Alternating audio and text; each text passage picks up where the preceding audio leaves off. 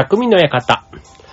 はい、川崎匠です。チュアヘッドトコムの協力でオンエアしております。はい、えっ、と、2週間ぶりの放送になりました。先週は、お休みをいただきまして、ごめんなさいということで、はい、皆さんいかがお過ごしですか？もう夏真っ盛りですね。もう、あの、夏休みね、入りましたね。あの、ね、まあちょっと、やっぱりこう、働いているとというか、社会人ね、サラリーマンとかをやっていると、あんまりこう、な、だ、ね、夏休み、世間が夏休みになったから、じゃあ、ね、自分も休みに取れ、なれ、取れるかというと、そんなこともないんですが、まあ、あの、ね、こう、学生、ね、夏休みにある学生は学生なりの良さがもちろんあって、夏休みのね、ほんと40日って昔のね、なんか感覚だと本当にもうなんか長いね、休みだったなーってね。でも大人になるとね、40日なんてあっという間にね、一月っていうか、ね、なんか、やっぱりこう、ね、1日あたりのね、生きている年数によって1日のね、立ち方が変わると。ね、こう、1年が、例えばね、10歳の子だったら1年は10分の1っていう大きさで感じるけど、70歳だったら1年が70分の1に感じるから、よりね、そういう意味では短い感覚になるというのは、まあそうなんだなっていう、なんか昔変にそれで納得した覚えがあるんですけど、うん、でもね、本当その、それをね、もっと年っていう単位ではなくて、日ということで言ったとしても、まあ一週間がね、経つのが早いとか、一年が経つのが早いってやっぱりさ、大人になるとそういう感覚がね、30過ぎたぐらいからかな、結構出は、急にこう駆け足というか、よくね、まあ1年とは言わずとも、10年、ね、30代が早いとか40代が早い。っていうね、で、それをね、言うとね、50代はもっと早いよってね、やっぱりね、諸先輩はそう言うわけですよ。ね。だから僕今51だから、ね、気づいたらもう55とかね、もうほんと気づいたら60とかなってくんだろうななんて思うんですけど、ほんとね、なんか年の取り方というか、じゃあ今ね、50代になって、まあいろいろね、こう、衰え的なものとかはやっぱ感じざるを得ないというか、あるんですけど、じゃあ、若かった10代、20代に戻りたいかって言ったらね、あんまりそこもね、実は、あの、もちろんね、体力的にとか、ね、こう、美容的なものとかでね、若い、若さゆえに保ててるものっていろいろあるわけじゃないですか。だからそういうところねの、こうね、あの、憧れというか懐かしさというか、ね、あの、ないわけではないですけど、ね、まあ特に健康面とかね、まあ、あの、若い時の方がね、当然元気なわけですから、ね、なんかそういうところで、羨ましいというかね、思うことはあったにしても、ただ人生全般で見たときに、じゃあ必ずしも10代、20代が楽しかったかっていうと、なんかね、責任のない楽しさみたいなところはなんかあったんですが、まあ、うん、まあ50代、60代、ね、その年々によっての楽しみ方って絶対あるし、うん、なんか少なくともね、今この50代に入って、ああ、なんか一番、うん、いいなって最近改めて思います。はい。で、っていうことで、あの、そう、じゃあちょっと話変わりまして、えっ、と、先日ですね、えー、演劇集団ワンダーランドという劇団で、あの、客演をさせていただきまして、沖縄の火種、1947年の夏子という作品に、え出演させていただきました。えっ、と、7月の1日3日が東京公演、そして7月15から18が沖縄公演ということで、で、つい先週、あの、あ、この間の日曜日までね、沖縄で公演を実はしてまして、で、今回のこのね、話、えっ、と、沖縄が、えっ、と、日本に返還された50周年の、まあ、そんな節目の年にも当たるということで、まあ、東京と沖縄でやってきたわけなんですけども、まあ、作品自体は、あの、見ていただいた方、ね、本当ありがとうございました。あの、なんかね、ちょっと沖縄の火種なんていうタイトルで言うと、ちょっと戦争っぽいな、みたいなところで、まあ、あの、戦争、あの、出てくる登場人物が、うんと、戦火アギアーって言われる、アギアーっていうね、その、えっと、米軍基地から、あの、物資とかいろいろ盗んで、それを貧しい人にこう、売りさばくというか、まあそういった盗賊団が昔いたんですね。で、その人たちがま主人公というか、で、登場人物としては米軍が出てきたり、あとまあいろんな、まあそう、まあでも基本的には内、えっと、内地と呼ばれるね、現地の方々と、あ沖縄の方と、その米軍の人たちという、まあそこが主な登場人物になるわけなんですが、そう。それで僕はちょっとあの、今回ね、えっと、東京と沖縄を合わせて3役やらせていただきました。で、米軍兵を2役と、あと、現地の沖縄のアギア役というのを1役ということで、そう、だからね、まあ、セリフ量的にそんなに決して多いわけではなかったんですけども、なんかね、気持ちの切り替えというか、あとね、初めてお世話になる劇団だったので、まあ、共演者の方とね、まあ、そういうなんか信頼関係というか、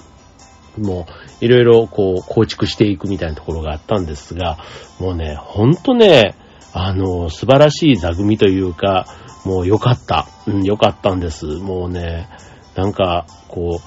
う、ね、まあ今までね、僕劇団フーダニットという劇団で二十何年いたので、まあある意味ね、こう、いつものメンバーで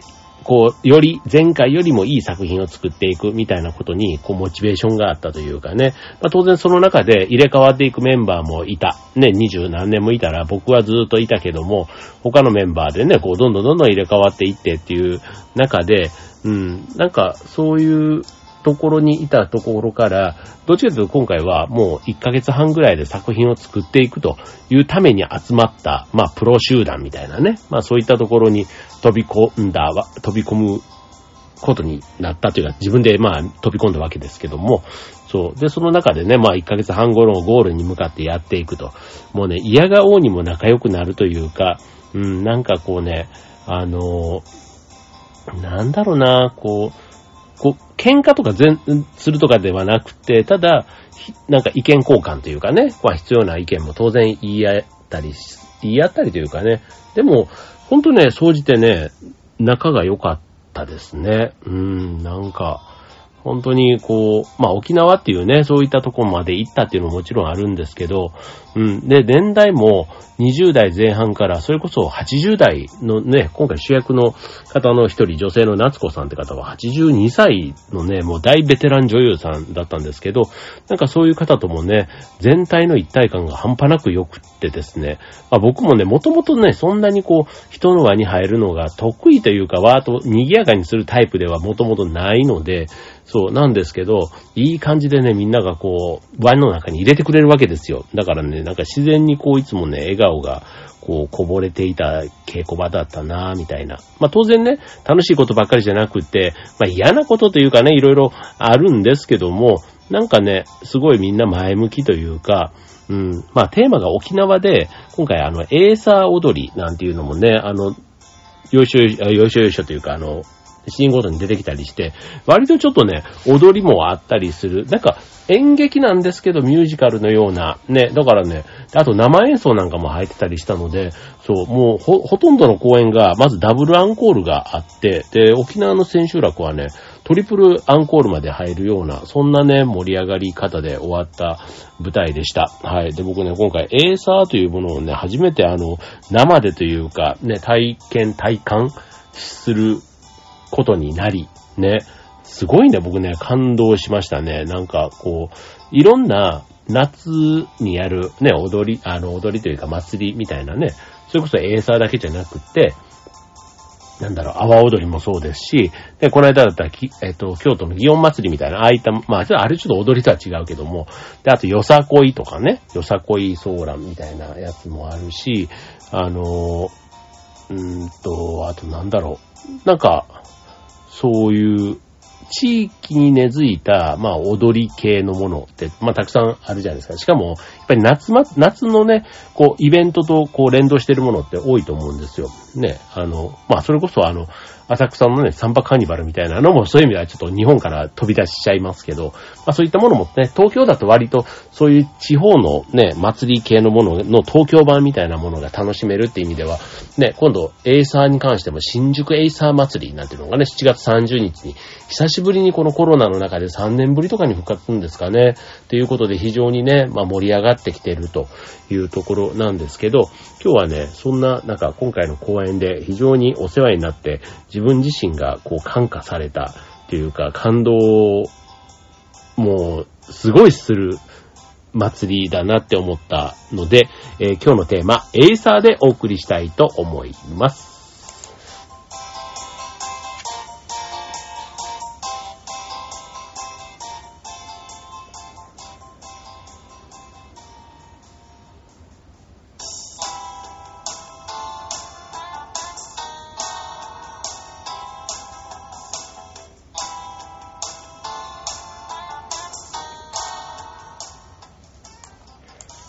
はい。ということで、今週のテーマは、エイサーということでね、ほんとね、言葉というか、あの、知ってますよ、エイサー祭りというものはね。あるのは知ってたんですけど、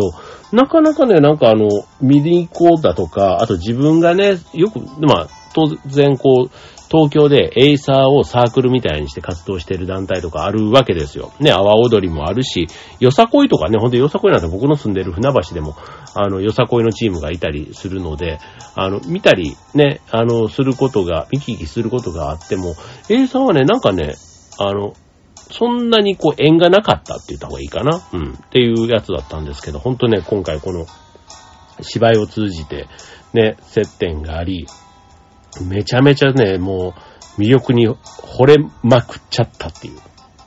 そんな素敵な、えー、エイサー踊りでした。はい。で、これあの、エイサーね、まずそもそもなんだというとこから行くと、うんと、沖縄の夏の、まあ、風物詩とも言われています。まあ、ダイナミックな踊りと、まあ、遠くまでね、こう響き渡るその太鼓の迫力とかね。あとはまあ、衣装もね、すごくこう、特徴的というか、まあ、かっこいいんですよ。なんかシュッとしててね。だからまあ、これが沖縄の文化っていうことで、あの、やっている。まあ、地域ごとにね、そういう特色もあったりっていうことなので、まあ、割とその、本当に沖縄通というか、エイサー好きの方はね、この夏にエイサー目当てに、まあ、沖縄に行く人も多いと言われています。はい。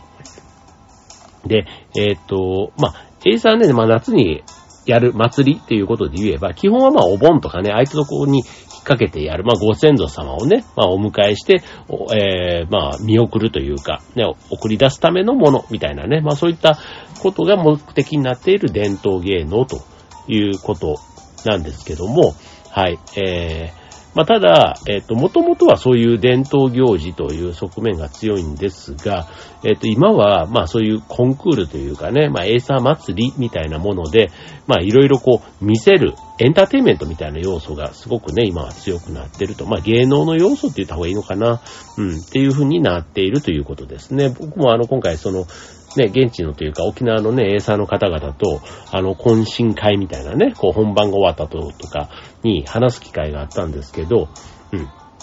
まあ、で、ちなみにね、沖縄の方って、まあ、もともとね、こう沖縄の、こう、顔というか、ちょっとね、濃いめの顔の方って多いじゃないですか。ね、なんかね、そういうのも、やっぱりこのコロナになって、まあ、旅行とかもね、あんまりしてなかったからなんですけど、ああ、なんかちょっと、久しぶりというか、ね、コロナになって飛行機に乗るみたいなとこもやっぱりしばらくご無沙汰してたので、うん、なんかそういうのもね、まあ遠出するっていうのも、まあ大阪よりね、遠く行くみたいなね、ことがあんまりなかったので、うん、なんかもういろんなことがね、なんか刺激的だった今回の沖縄公演というかツアーでしたけども、そう。で、ちょっと A さんの話に戻ると、あの、そういう祭りとかだけではなくって、例えばその、まあ、結婚式の余興とかね、あとまあ、いわゆる地域のお祭りとかね、演舞みたいなところで、まあ、披露されることが多いということなんですね。はい。で、えー、っと、まあ、この、エイサーのまあ魅力の一つというのが、やっぱり何と言っても踊りなんですよね。で、まあ、歌と音楽に合わせて、まあ、一糸乱れぬ動きというところで、これね、今回の舞台でもね、本当にね、僕本当この輪の中に入れなかったのが、あの、ちょっと残念と思いながら、実際に輪の中に入ってたらついていけたかなってね、ちょっとそんなことのどっちもあるんですけど、やっぱりね、見てたらやりたかったなっていうのがね、正直なとこですね。はい。で、これあの、同じ曲でも、やっぱりね、あの、それぞれの団体によってね、踊り方も全然違うということで、えっ、と、今回はね、振付師の先生が、あの、入って、ね、やってくださったんですね。でも、エイサーのプロの方というよりは、プロの振付師の方が、まあ、エイサーを、あの、見てアレンジしてくださったみたいな、そういったところだったんですけど、そう、でもね、これあの、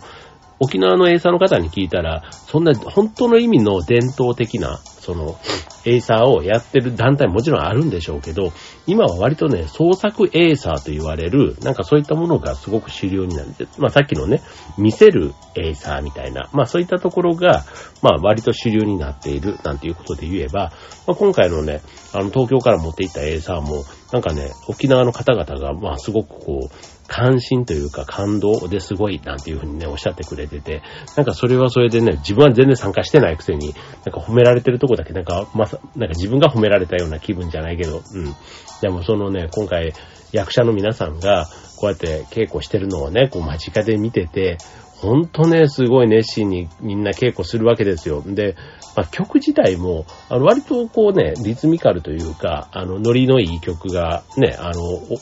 あの、今回、東進同意っていう曲がね、まあメインの踊りの曲になったんですけども、割とね、あの、チャカチャカチャカチャカというか、あの、アップテンポな、あの曲なんですよ。だからその分、4分ぐらいの曲なんですけど、振り付けが割と激しくて、そう、だからもう、あの、出演者の皆さんが一回踊るとね、割と汗だくになってるっていうね、そんな曲だったんですけど、ほんとね、いい曲。もうね、この、なんだろう、太鼓の音とのね、こう、体の、こう、なんか耳で聞くというよりは体で聞いてるみたいな、なんかそんな感覚にさせてくれる、あの、曲でしたね、東進同意自体は。もうなんか頭にこびりついてというか、離れない、もう、あの、うん、そんな、魂に、のなんかね、にこう、突き刺さってくるような、なんかそんな曲でしたね。はい。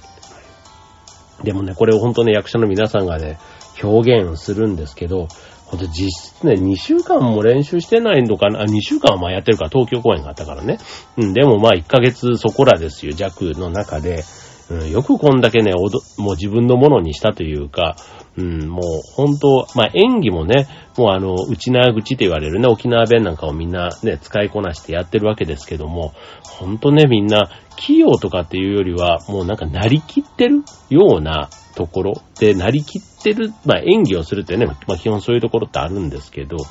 うん、でもね、すごいなって、あの、なんか、まあさっきね、僕そんなにセリフの多い役ではなかった分、見てる時間が多かったんですけど、なんかね、見てて飽きないというか、うん、そういう感じの今回現場であり演目だったなぁなんていうふうに、あの、思っています。はい。で、えー、ね、あの、大太鼓なんていう、ね、一番メインの道具があれば、次は締め太鼓なんてね、ちょっとね、ちっちゃいあの、まあ、大太鼓はね、皆さんわかります。あの、ドーンっていうね、あの、大きな響き渡る太鼓ですけども、まあ、これあの、結構熟練の技というか、ね、やっぱり、こう目立つ音を出るだけに、ね、そのひとたびリズムが狂ってしまうと、まあ影響がね、すごく全体にも及ぶということなので、まあすごくね、こう主要なポジション、まあメイン、メインどころですよね。はい。そして次、締め太鼓。ね、締め太鼓って言うとね、大太鼓と比べるとコンパクトなので、なんですけど、一方で、そのコンパクトがゆえに、身軽さから生まれるアクロバティックな動きが特徴ということで、太鼓をくるくるとね、回転させたりとかっていうね、なんかそういった、あの、コンパクトさを活かした動きっていうことで、まあ、そのあたりが見どろになるということですね。はい。で、そして今度女性と、あ、まあ、手踊りと言われるポジションがあって、これ男踊りと女踊りの2種類があるそうなんですね。で、これあの、男踊りの場合だったら、まあ、空手の型をね、取り入れるところもあったり、で、女踊りの場合は、まあ、柔らかさを感じさせる女性的な踊りが特徴的ということで、まあ、手踊り自体がね、必ずいるわけではない。まあ、今回もね、あの、いたわけではない。あの、二人ぐらいね、あの女性が最初ちょろっと参加はしてたんですけど、メインの踊りの中にはま混ざってこないというね、そんな形で演出は仕上がっていきましたが、はい。で、あとはね、まあ他にもいろいろね、えっ、ー、と、ジカタと言われる人だったり、あと、サナジャー、サナジャーな、サナジャーでいいのかな？あの、白塗りの、ちょっとピエロみたいな役割をね、する、あの、キャラクターなんですけども、うん、まあ、そういうね、ちょっと、ただ遊んでるように見えてそうでもないというね、あと、旗頭なんてね、あの、旗を持ってくる。ね、これ今回の舞台でも出てきましたけども、ね、そういったちょっと沖縄らしい要素がね、たくさん、あの、混ざって、作り上げました。はい、もうね、本当だから沖縄の文化とかね、歴史とかっていうのをね、薄っぺらくしか知らなかった中で今回参加させていただけたので、なんかね、もう、あの、本当僕沖縄行くのも23年ぶりぐらい、うん。23年、うん、多分23年ぶりぐらい、そう。さっきあの、劇団入ってって言いましたけど、そう、劇団と割とね、そういう意味では劇団入る前の夏に行ったんだな。だから1999年の、そう、8月ぐらいに行ってるんですよ。だからそれ以来だからね、すごいまさに、あの、23年ぶりのね、沖縄旅行、旅行っていうか、あの、でしたけども、はい。でもね、なんか、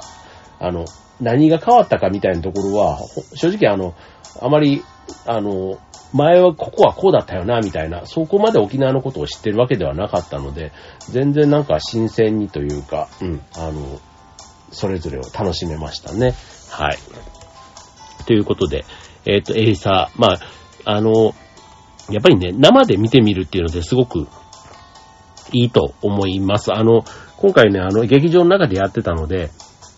エイサーを劇場の中で聞いたのも初めてっていう方もね、割といて、で、まあ普段はね、こう、広いね、屋外だとか、まああの、ショッピングモールのね、ああいうちょっと広いとことかでやったりするケースも多いみたいなので、はい。まあエイサー自体をね、まあ今度新宿の場合だとあの、新宿の通りのところでやるので、まあ外でね、聞けるけど、ただ、やっぱりね、この大太鼓の迫力とか、ね、ああいうのがあると、すごく祭りとしては、ね、あとその踊りとね、セットで、こう、見応えがきっとあるんだろうなぁなんて思って、まあ7月30のね、午後にね、えー、ありますので、もし興味のある方はね、ぜひ足を運んでいただけたらなと思います。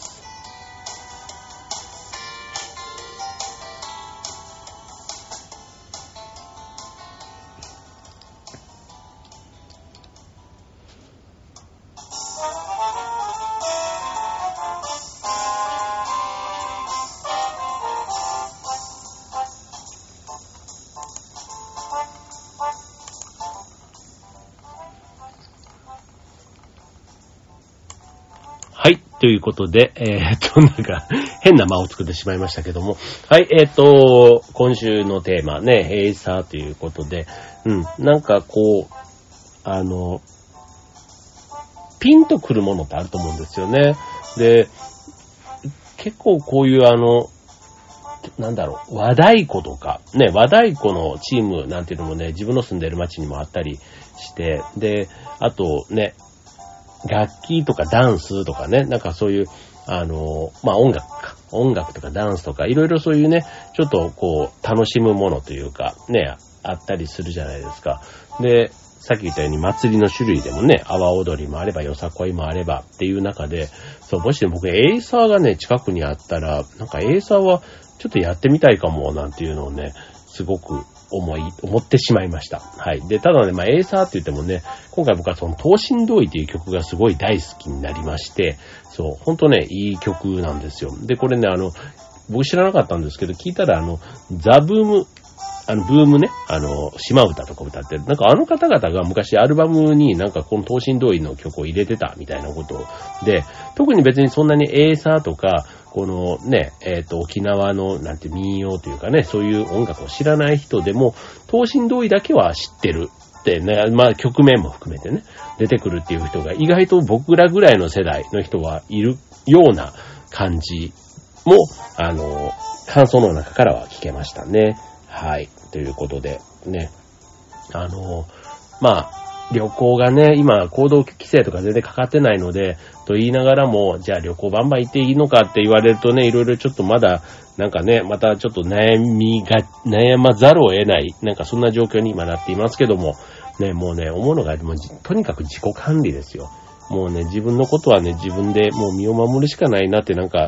より最近思っております。はい。まあ、今回ね、あの、公演やるにあたって、まあ、東京、沖縄ね、両方やるにあたって、えっ、ー、と、PCR はね、僕2回受けて、で、あと、うんと、あ、違うか。もっと受けたか。3回 ?3 回か。3回受けて、で、抗原検査はね、多分ね、7、8回やってんですよね。はい。なので、それぐらい、あの、まあ、やりまくったというか、ね、まあ、当然全部陰性なんですけども、なんかね、そういうふうに、こう、まあ、劇団員を守るというか、仲間をね、まあ、安心してこう、迎え入れられる。だからね、ほんと正直ね、あの、劇団員同士になると、そんなね、沖縄着いてもホテルと劇場の往復と、ね、バスの中とかもね、まあ一緒にずっといて、ね、食事もまあ一緒にしたりするけど、まあ演劇、ね、舞台の上では当然マスク外してやるわけじゃないですか。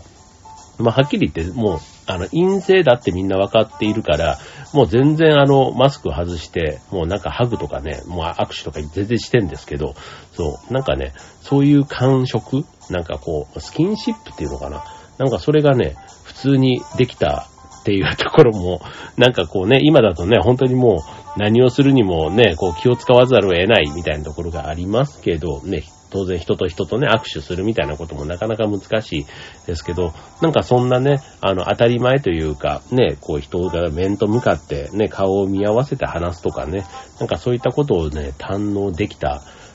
ね、この今回の公演で、なんかそういうことをね、できる、この演劇という活動の尊さというのかな。なんかそういうこともね、すごくありがたいし、ね、感謝だな、なんて思って、えー、締めくくった次第です。はい。ということでね、今日はちょっと沖縄の思い出話がメインになってしまいましたけども、はい。えっ、と、ね、ほんと、ちょっと、僕はね、今日も、うんと、今日というか、うんと、今週、来週はね、もともと入ってた飲み会がね、やっぱりね、ちょっと、あの、いろんなね、家庭の事情もあったりとかする方もいて、や、ね、まあコロナが増えたっていうのをね、ちょっときっかけにちょっとやめようかなんて話がね、最近ポツポツ増えてきましたので、はい。まあ、しょうがないっちゃしょうがないですけどね。はい。まあでもね、まあ、いつかね、そのトンネルも抜けるだろうと、ね、そんな期待と、ね、あとはもう足元はね、ただ今以上になんかね、規制をかけるのかって言ったらもう多分そんな風にはならないんだろうってね、感じが今あるじゃないですか。はい。だからね、まあとにかくね、あの、一人一人がね、あの、意識高くね、感染対策しながら、ね、日々過ごして、なるべく自分がきっかけに広げない、ね、もらわないみたいなね、なんかそんなところが大事なのかななんて思っております。はい、ということで、えっ、ー、と、ありがとうございました。というね。はい、ということで、今週の匠の館、ここまで。バイバーイ。